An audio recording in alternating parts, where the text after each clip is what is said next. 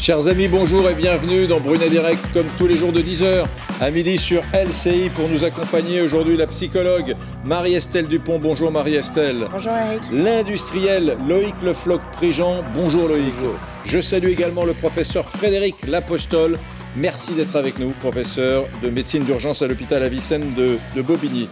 Autant vous dire la vérité, mesdames, messieurs, je suis très agacé. Je suis très agacé, pourquoi? Parce que mercredi, nous avons fait une émission spéciale que vous avez peut-être vue mercredi dernier. Nous sommes allés déplacer nos caméras en direct euh, au Stade de France car c'était l'inauguration, l'ouverture, mardi, mercredi, vous allez voir les images d'ailleurs, de ce, de ce grand vaccinodrome. Quel symbole hein le Stade de France, celui qui a vu la victoire des Bleus en 1998, est devenu le plus grand vaccinodrome de France.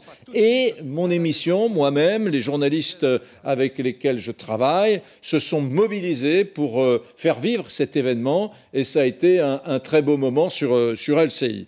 Quelle n'a pas été ma, ma surprise dans ce contexte-là? Quelle n'a pas été ma surprise lorsque dimanche, hier, j'ai découvert que le Stade de France euh, fermait ses portes dans la journée parce qu'il n'y avait pas assez de personnel pour euh, vacciner et il y avait surtout, beaucoup plus grave, pas assez de doses. C'est assez euh, déconcertant. Je ne sais pas ce que vous en pensez, professeur Lapostole, mais j'ai l'impression qu'on est dans l'incantation, dans le discours. Vous allez voir, on oublie les petites erreurs du passé. Maintenant, on commence la grande vaccination. Rien au Stade de France. À Gerland, à Lyon, même chose. Au Vélodrome, hier dimanche à Marseille, même chose. À Nice, pratiquement la même chose. Ces grands vaccinodromes n'ont pas de vaccin, professeur. Ça fait euh, des semaines qu'ici même, euh, dans les incantations, euh, je dis qu'on on entend le discours de semaine en semaine qui est on accélère, mais on n'est toujours pas à fond. Hein. Mm. Et comme la lumière au bout du tunnel, pour nous, c'est la vaccination. On est, comme vous, dépité chaque fois qu'un site de vaccination s'arrête. Mais ce que vous dites pour, le, pour, les, pour les stades, là vous avez fait une liste de stades, ça s'applique aussi aux, plus petits vaccinodromes, ça s'applique aux cabinets médicaux, ça s'applique à un certain nombre de, de pharmaciens. Donc on n'est pas, on n'est clairement pas encore à fond et euh, le, pari d'avoir vacciné suffisamment de monde pour avoir une rentrée confortable. Moi, je crois que l'objectif maintenant, ça doit être la rentrée, d'avoir une rentrée confortable. Et donc, il va falloir qu'on ait, euh, euh, à un moment ou l'autre, vraiment accéléré et que ces grands dispositifs soient efficients, ce qui n'est pas le cas aujourd'hui, clairement. Je vais vous donner dans un instant les chiffres de la vaccination de la journée de dimanche, hier dimanche. Vous dites oui, oh dimanche, c'est un dimanche, oui. Et puis on va les comparer à l'Angleterre. Ça vous suffit pas? On va les comparer à l'Allemagne. Après tout, l'Allemagne est comme la France dans l'Europe. Hein. on a, elle vit avec les, doses que lui donne Bruxelles. Ben, vous allez voir, on est dans un rapport pour la journée de dimanche pratiquement de 1 à 6. 6 pour l'Allemagne, un pour la France. C'est tout à fait déconcertant. Je vous propose quand même tout de suite euh, d'aller euh, retrouver ce, reportage de François-Xavier Ménage qui euh, nous raconte ce qui se passe dans un vaccinodrome classique, normal. On n'est pas que au Stade de France, là on est à, à Dreux. Tiens, regardez. Un parking désespérément vide, un vaccinodrome fermé. Pourtant ici on est en capacité d'accueillir jusqu'à 1200 personnes le dimanche. Monsieur le maire a cassé sa tirelire, mais le week-end, il manque un ingrédient, les doses. Alors quand le gouvernement demande de redoubler d'efforts, y compris le dimanche, voilà ce qu'il répond. Écoutez, c'est compliqué, faut pas dire n'importe quoi aux Français. Euh, nous, sur le terrain, on voit bien qu'on annonce des choses au niveau gouvernemental, mais que la réalité est très différente sur le terrain. Donnez-moi des vaccins, et moi je vaccine du lundi au dimanche, mais sans aucune difficulté, jusqu'à 22 heures.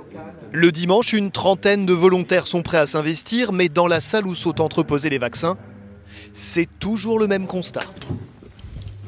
Voilà. Donc, nos seringues sont prêtes pour faire feu dès demain matin. Donc là, tout, tout, a été préparé là, il, y a, il y a très peu de temps. La seule chose pour laquelle on est en attente, ce sont nos petites doses. Vous n'avez pas une dose en ce moment en réserve Nous sommes fermés le week-end, nous n'avons pas de dose pour le week-end. Euh. Ou alors si j'ouvre le week-end, je ferme en semaine. À 100 km de là, à peine inauguré, le vaccinodrome du Stade de France est déjà en repos forcé, malgré les efforts du département pour vacciner le plus de personnes possible. Bon, je suis absolument déconcerté. Loïc Lefloc-Prigent, vous qui êtes un industriel, qui savez ce que c'est qu'une logistique de déploiement industriel, vous savez ce que c'est que la logistique, tout simplement, c'est effarant. Effarant. J'ai indiqué euh, la semaine dernière qu'il me semblait, puisqu'on on avait un processus de dissolution d'un certain nombre d'associations, d'organismes, mmh. qu'il était important de dissoudre le plus rapidement possible les agences régionales de santé. Parce que visiblement, elles n'ont pas fait le travail et elles continuent à ne pas faire le travail. Soit on a les doses, soit on n'a pas les doses. Mais il apparaît que dans certains endroits, il y a des doses qui sont non employées, dans d'autres, qu'il n'y en a pas du tout. Et les, les, retours de terrain, les retours de terrain que j'ai grâce à, vous, grâce au fait que je passe à votre émission qui conduit à ce que les gens que je connais, j'ai connu dans ma vie, me téléphonent en disant Mais est-ce que tu te rends compte que bah, Tu te rends compte que, effectivement, il n'y a pas de dose. On, vous écrit des mails, on vous téléphone pour vous dire quoi depuis quelques jours? Il n'y a pas de dose. Il n'y a pas de dose. On n'a pas de dose. D'accord, vous êtes en train de parler les uns et les autres, etc. Je dis, moi, je ne parle pas. Je n'ai jamais dit qu'il y avait des doses. Au contraire, je dis que les agences régionales de santé ne font pas leur boulot. S'il y a des doses, si les doses sont arrivées, elles n'arrivent pas sur le terrain. Ou quand elles arrivent sur le terrain, elles sont inexploitables. C'est-à-dire qu'il y a, par exemple, des médecins du travail aujourd'hui qui reçoivent de l'AstraZeneca. Qu'est-ce qu'ils en font? Ben, Ils me téléphonent en disant, mais qu'est-ce que j'en fais? J'ai de l'AstraZeneca. Alors les gens n'en veulent pas, mais d'un autre côté, moi, est-ce que je suis habilité ou non à, Je n'ai pas l'habitude de, vacciner. Mm. Puis vous avez des, gens, des, pharmaciens, ils disent mais je suis prêt à vacciner, mais j'ai pas de dose. c'est un. Euh, j'ai eu, euh, excusez-moi de prendre le, mot, mais j'ai eu. C'est l'organisation du bordel. Mm. Voilà. Et, donc, euh, et, donc il faut revenir aux scènes euh, pratique de logistique. Les industriels savent faire la logistique. Lorsque nous avons été euh, vaccinés euh, contre la variole au Brésil avec l'Institut Mérieux, bah, la logistique était là. On vaccinait. Hein, on sait faire. les industriels savent faire. On sait faire pour la grippe. Avec les vaccins, on fait un million et demi de vaccinés on par sait jour. On sait faire. On sait faire. On sait faire. On sait faire, mais il se trouve qu'il y a un système de blocage. Et ce blocage, il est bureaucratique. Oui. Et, c'est cette bureaucratie qu'il faut absolument dissoudre. Hmm. Plutôt que de dissoudre X, Y ou Z, dissolvons les ARS. Et après, ça ira mieux. Et je vous assure que l'ensemble sur le terrain, c'est ce que disent tous les médecins. Alors, monsieur l'apostole va dire, non, pas tous les médecins, pas moi. Mais dire, c'est effectivement ce que tout le monde me dit. Hmm. Alors, euh, Marie-Estelle, Malheureusement... les, chiffres, les chiffres, les chiffres, les chiffres, je vous les donne, les chiffres. Donc, en France, nous avons eu à peu près hier, dimanche, 100 000 vaccinations, un peu plus. Bon, vous dites, ah alors 100 000, 206, c'est le dimanche. Ne soyez pas trop exigeant, Éric Brunet. Regardez l'Allemagne. 547 000, pratiquement 6 fois plus, 5 fois et demi davantage. Le Royaume-Uni, 586 000 hier dimanche. C'est stupéfiant. J'ose même pas vous parler des 3 millions de vaccinations qu'il y a eu hier dimanche aux États-Unis d'Amérique. C'est déconcertant. Et j'en veux terriblement, moi terriblement euh, euh, au pouvoir politique parce que j'ai engagé LCI dans cette affaire. Et vous aussi, vous étiez à mes côtés. On était mercredi, vous et moi, avec le docteur Gérald Kirzek, au Stade de France, pour faire une émission avec tambour et trompette, pour dire regardez, on est content, ça démarre, la vaccination de masse démarre dans ce pays. Le Stade de France, patatras, s'est trouvé fermé hier, euh, faute de doses et faute de personnel pour vacciner. Donc, euh, honnêtement, c'est à pleurer de, vous voyez, on fait hein. Vous voyez, Eric, on fait de la communication et on oublie la réalité. et, la réalité, c'est qu'il n'y a pas de dose qui arrive au bon moment, au bon endroit. Et ça, c'est de la logistique. Je, rebondirai sur les... Appelez-moi le, appelez le, le, maire de l'Aïle-les-Roses, je le prendrai tout à l'heure, le maire de l'Aïle-les-Roses, Vincent Jeanbrun, qui a un vaccinodrome sur sa commune. Je serais curieux de savoir ce qu'il en pense. Je rebondirai, je rebondirai pour vous répondre sur la question des ARS. J'avais un, triste exemple il y, a il y a plus de deux mois euh, dans le Finistère d'un directeur de laboratoire qui me disait les ARS vont nous livrer des doses un jour férié, Mmh. Donc déjà, on ne sait pas quel sera le personnel disponible pour les recevoir. Et puis il me rappelle, il me dit, bah, on a les doses, mais on n'a pas les bonnes seringues. Mmh. Et la réponse de l'ARS, quand ils nous ont euh, finalement répondu au téléphone, c'est que, oh, bah, les bonnes seringues, c'est pas difficile à trouver, vous pouvez vous en procurer n'importe où. Mmh. Donc effectivement, les ARS, parce que j'essaye de de prendre un peu de recul, de tirer du positif de, de, de, tout ça qui est totalement désespérant, parce, mm. que, parce que moi j'ai parlé de névrose d'échec il y a plus de deux mois sur la, campagne de vaccination. On nous dit que c'est la condition pour avoir une vie normale et on n'a ou pas la logistique ou pas les doses, enfin voilà, c'est totalement désespérant. J'espère que ce qui sortira de cette crise, c'est pas une régression bureaucratique supplémentaire, mais qu'on comprendra que les Français, aussi bien en tant que patients qu'en tant que contribuables et en tant que médecins, euh, ne pourront avoir une véritable politique de santé que quand on supprimera, les ARS et qu'on supprimera surtout le clivage extrêmement rigide entre le public et le privé, et entre l'État et les régions. Hmm. Professeur Lapostole. Bah, deux, choses. La, première, euh, c'est d'autant plus désespérant euh, quand on prend le Stade de France que la Seine-Saint-Denis est le département qui aujourd'hui a payé le plus cher tribut à cette épidémie, qui est aujourd'hui, et je l'ai vérifié ce matin encore, le département dans lequel il y a la plus forte incidence de nouveaux cas, ce qui veut dire que le nombre de patients à hospitaliser dans les jours à venir va continuer à être, élevé. Or, c'est le plus faible département au regard de la vaccination. Donc c'est d'autant plus problématique. Et pour revenir aux ARS, moi je ne veux pas défendre les ARS, je, dis depuis le début qu'on a un système aujourd'hui dans lequel on a dans les grandes villes des CHU avec euh, une vraie expertise, une vraie compétence. On a les agences régionales de santé, on a la haute autorité de santé, on a euh, euh, Santé publique France et on a une espèce de millefeuille, comme d'habitude, mais mais au moment où commence la crise, on fait un conseil scientifique, ce qui est de fait la négation de l'existence de toutes ces structures. Mmh. Et on va prendre un avis après le Conseil de défense, encore auprès d'un autre conseil, qui est le Conseil de défense sanitaire. Donc, c'est l'évidence, le, pouvoir public lui-même a reconnu euh, l'échec organisationnel d'emblée. Mmh. Alors la défaillance ne s'arrête pas là. C'est-à-dire que sur les autotests qui sont euh, de l'autre côté de, la frontière, euh, comme vous le savez depuis un certain nombre de semaines, eh bien, ils ne sont pas en France. Pourquoi? Parce que la bureaucratie dit bah, attention, c'est pas tout à fait. Vous avez euh, en Seine-Saint-Denis, je plaide depuis des mois pour que on fasse l'analyse des eaux usées comme on le fait dans un certain nombre de régions françaises, puisque la Seine-Saint-Denis est l'endroit le plus important en termes de concentration du virus. Rien à faire. Hmm. Non, non, la bureaucratie est là. On ne fait pas d'analyse des eaux usées. Donc on, a, on a un ensemble de possibilités industrielles aujourd'hui qu'on n'utilise pas à cause de la bureaucratie soviétique que nous avons.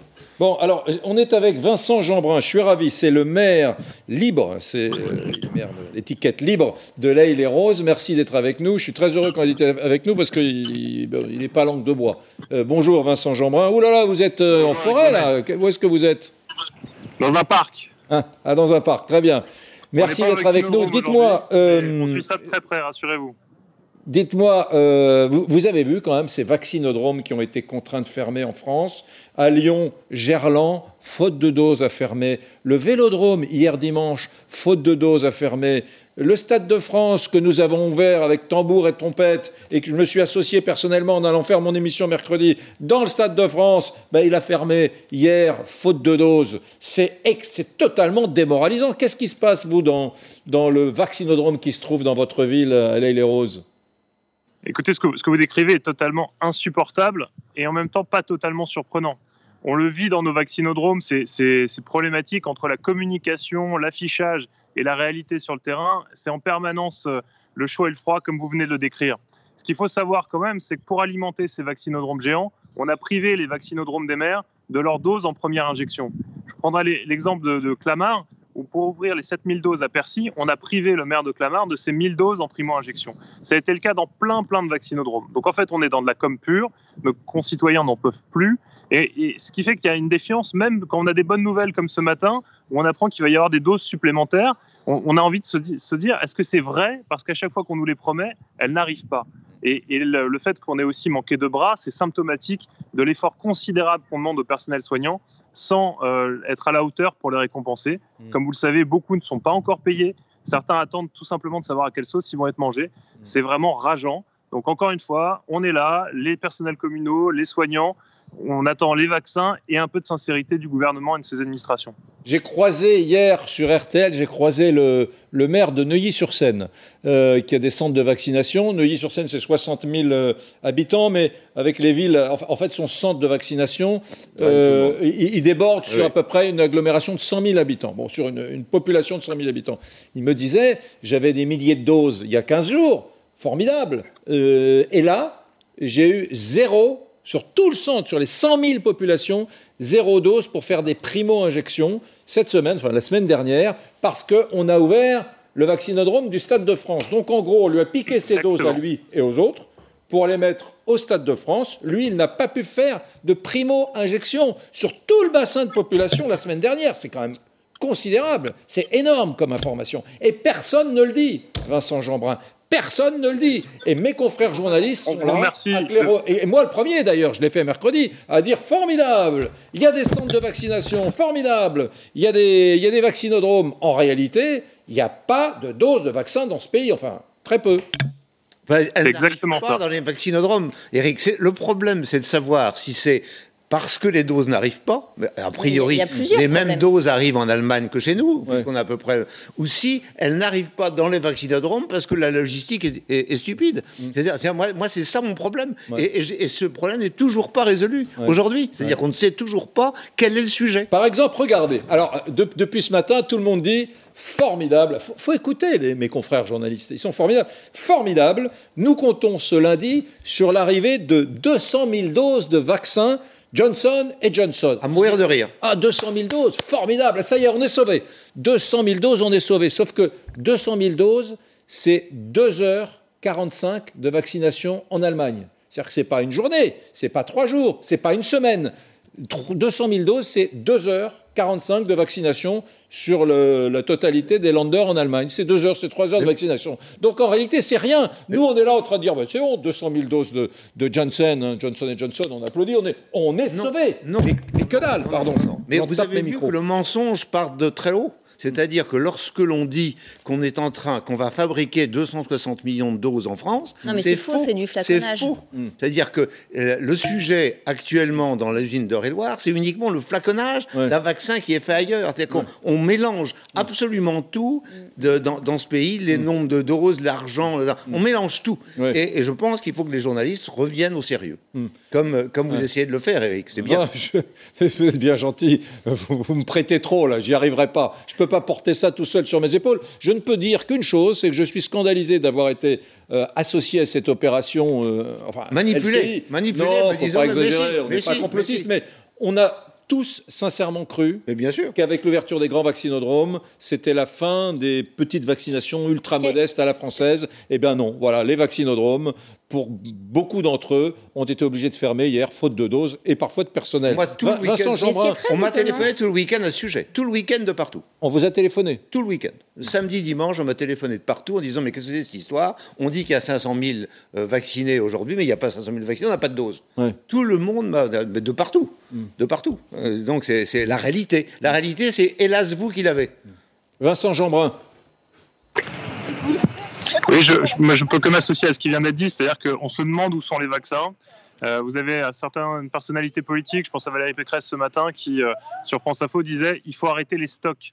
Parce que c'est vrai qu'on a un principe de précaution en France qui consiste à, à stocker la seconde injection. On fait une primo-injection et on a de côté tout de suite de quoi faire la deuxième. Mm. C'est de, de la logique, c'est de la bonne prudence. Sauf que quand on voit le manque cruel de, de doses aujourd'hui, on peut se poser la question est-ce qu'il ne faut pas être un peu plus audacieux et peut-être avoir un peu moins de stock parce que euh, là, il faut vraiment accélérer cette vaccination. On a été heureux, nous les maires, de découvrir dans le journal du dimanche qu'à partir d'aujourd'hui, on ouvrait un plus large public, mais surtout aussi que le calendrier qui consistait à vacciner pour la seconde injection allait passer de, de 4 semaines à 6 semaines. Donc c'est très sympa d'apprendre ça dans la presse. Tant mieux si ça permet d'accélérer la vaccination pour les primo-injections. Mais là aussi, euh, vous pouvez pas anticiper un peu tout ça, franchement Oui, moi j'ai- j'aimerais rebondir sur ce que dit Monsieur Jeanbrun. Effectivement, euh, bonjour Monsieur. Ce qui, ce qui est assez choquant, c'est que au pays des Lumières, quand même, et au pays de Louis Pasteur, on a une incapacité à se remettre en question, et on est toujours en train de suivre. Alors là, on regarde l'Allemagne, et puis alors on se dit Israël, et puis Barcelone, ils vont au restaurant en Espagne. Alors et, et on est toujours en train de courir après un truc. On nous, on nous a fait un débat quand même il y a deux ou trois mois sur la vaccination obligatoire, et aujourd'hui on se sent pas ridicule d'avoir même pas les doses. Alors c'est formidable qu'on ouvre euh, l'AstraZeneca à tous les plus de 55 ans pour essayer de revendre ce vaccin qui a été discrédité. C'est formidable qu'on euh, fasse une primo-injection euh, plus espacée de la deuxième pour essayer de pas avoir de stock. Mais en fait, ce que je ne comprends pas, c'est qu'il n'y ait pas d'introspection, qu'il n'y ait pas de remise en question, qu'on s'auto-congratule tout le temps, et puis pour finir, on finit par faire comme les autres, une fois qu'en gros les autres sont allés au casse-pipe et qu'on a vérifié Ce qu'il n'y avait pas de problème. appellent un retour d'expérience. Mais on a- on, fait quelque chose et puis on, on réfléchit Je- à qu'est-ce qu'on a fait. je me ça, dis, le mais- retour d'expérience, visiblement, Il y a pas de c'est retour pas le sujet. Il n'y a C'est jamais un de retour peu- d'expérience. c'est un peu méchant On ce appelle que je ça vais même dire. chez nous Regardez, regardez. C'est un peu méchant ce que je vais dire, mais ça fait penser au Le film le ridicule. Il n'y a, il y a pas de remise en question, quoi. Reg- Regardez ce que dit alors, euh, pour, pour reprendre ce que disait Alain l'instant Jean Brun. écoutez ce que dit le docteur Hervé Boissin. C'est un médecin généraliste. Il était sur, sur LCI et lui aussi, il a, ouvert, il a découvert la nouvelle doctrine en matière de vaccination des Français, de la France entière. Il l'a pas découvert grâce à la Direction générale de la santé, mais grâce au journal du dimanche. C'est une bonne nouvelle parce que plus il y aura de gens vaccinés, plus l'épidémie va régresser. Mais je suis encore surpris quand on apprend par la presse ce matin que ce qu'on doit faire demain matin, c'est inadmissible. Je regardais les messages de la Direction générale de la santé ce matin, aucun message. C'est en écoutant votre euh, émission que je l'ai appris. C'est quand même. Et comment m'organiser pour demain? Oui. Alors, bien évidemment, euh, on va parler de l'ouverture de la vaccination. On parle depuis quelques minutes, professeur, aux, 55 euh, ans et plus. Ça, formidable, tout le monde est content. Vous êtes content de ça? Je, suis ravi. Non, je voulais être ravi ou pas J'étais concentré sur, j'étais concentré sur une règle. De, sur sa chaise. J'étais concentré sur une règle de 3. 100 000 personnes dans une journée. Ça veut dire qu'on aura vacciné 30 millions, ce qui devrait nous permettre d'atteindre euh, le minimum minimum dans plus de 300 jours. Ouais. C'est presque une année, quoi. Voilà. Donc, euh, j'étais resté bloqué, euh, bloqué sur ce rapide calcul. Mais non, professeur nous a promis la réouverture le 15 mai. parce que parce que euh, on veut s'en sortir, quoi. On veut s'en sortir, mais moi je veux m'en sortir avec ma double casquette. Je veux m'en sortir avec ma casquette de, citoyen, parce que le 15 mai, j'ai envie d'aller boire une bière en terrasse, effectivement, mmh. mais aussi parce que j'ai envie de faire autre chose à l'hôpital que de euh, parler de, Covid Alors, et de m'occuper professeur, de Covid. Ne soyez pas positif, les amis. Ne soyez pas négatif, pardon, car effectivement, je vous le disais tout à l'heure le Johnson et Johnson arrive et il sera distribué dans les pharmacies et euh, il est arrivé d'ailleurs dès aujourd'hui, paraît-il. Regardez cette pharmacienne, regardez cet enthousiasme. Vous allez encore être encore plus positif et optimiste après ces quelques images. Cette pharmacienne a tout prévu. Je vais organiser la vaccination entre 10h et 14h. J'ai prévu des patients toutes les 20 minutes. Dès aujourd'hui, les officines et les médecins peuvent vacciner les 55-59 ans sans comorbidité. L'ouverture à cette catégorie était prévue le 15 mai, mais le gouvernement veut accélérer le rythme. Il s'appuie sur deux vaccins, AstraZeneca et Johnson Johnson, mais il ne faudra pas compter tout de suite sur ce dernier. Là, on n'a rien reçu. de toute façon, moi, je ne peux rien commander. On ne peut pas faire de commande directe avec les répartiteurs. C'est-à-dire qu'il y a des doses qui sont attribuées en fonction des pharmacies. 200 000 doses doivent être livrées aujourd'hui, une semaine en avance sur le calendrier prévu. Elles mettront une dizaine de jours à arriver chez les professionnels de santé. La vaccination avec Johnson Johnson ne devrait donc vraiment commencer que le 22 avril. Je voudrais qu'on prenne euh, Mylène. Non, mais ça va vous faire marrer. Bah, bah, oui, bah oui. c'est ridicule. C'est ridicule aussi de présenter ça à la télé. Non, c'est pas vrai. Qu'est-ce qu'on a à foutre? Non, mais accélérer, on, on, entend tout le temps, vaccination, c'est toujours associé à accélérer. encore une fois, j'insiste, mais ça fait trois mois qu'on accélère et on est à 100 000 le week-end. Je rappelle euh, l'objet de notre indignation, mesdames, messieurs, pour ceux qui arrivent là, euh, sur LCI, c'est qu'on nous dit tout va bien, il y a des vaccinodromes. La plupart des vaccinodromes ont été fermés hier dimanche à mi-journée voire n'ont pas ouvert, euh, faute de personnel, mais surtout faute de doses. On a vu des images de, voilà, de, frigo totalement vides. Hein. La deuxième chose, c'est qu'il n'y a pas de doses en France. On a vacciné 100 000 personnes hier, alors qu'en Allemagne, je ne vous parle même plus de l'Angleterre, hein, ni d'Israël, ni des États-Unis. 3 millions de vaccinés hier aux États-Unis. 3 millions. Bon. Hier en Allemagne, 550 000. En France, 100 000. Voilà. En Allemagne, 550 000. En France, 100 000, mesdames, messieurs. Je voudrais qu'on prenne tout de suite elle est avec nous par euh, Skype. Mylène Ogliastro, bonjour. Bonjour. Merci d'être avec nous. Vous êtes virologue, chercheuse à l'INRAE à Montpellier, l'Institut national de recherche agronomique. Dites-moi, euh, est-ce que vous êtes euh, aujourd'hui contente que finalement il y ait un changement de doctrine et qu'on dise finalement ce qui compte, c'est la première injection, la deuxième injection on la repousse et ainsi on va vacciner à l'anglaise une masse d'habitants plus importante. Ça vous semble un bon choix stratégique, ça? Alors, ce n'est pas une doctrine, c'est basé sur des faits scientifiques et je m'en tiendrai à ça. Euh, effectivement, les Anglais et le Canada avaient misé sur cette stratégie de vacciner plus de monde, euh, quitte à, espacer la seconde dose. Ils avaient fait en fait oui, un peu ce pari, parce qu'il s'est considéré comme un pari au départ, de, privilégier une protection avec une première dose qui était relativement efficace à entre 50 et 60% de façon à, augmenter la, couverture vaccinale et ce au détriment peut-être d'une protection plus efficace apportée par la deuxième dose. Des, données récentes montrent en effet, alors il y a eu ces, données d'Angleterre et du Canada qui ont montré qu'en effet, il est plus important d'avoir une couverture vaccinale large que d'avoir une couverture vaccinale complète chez moins de personnes. Et ce, c'est effectivement, il faut voir le, virus comme quelque chose qui évolue en permanence. Et peut-être contrairement à ce qui a été dit et entendu, que le virus avait terminé son évolution, euh, tout organisme ou micro-organisme qui n'évolue plus est un organisme mort. Et or, c'est pas ce qu'on voit aujourd'hui. Le virus est bien vivant. Il n'y a qu'à regarder le Brésil pour s'en convaincre.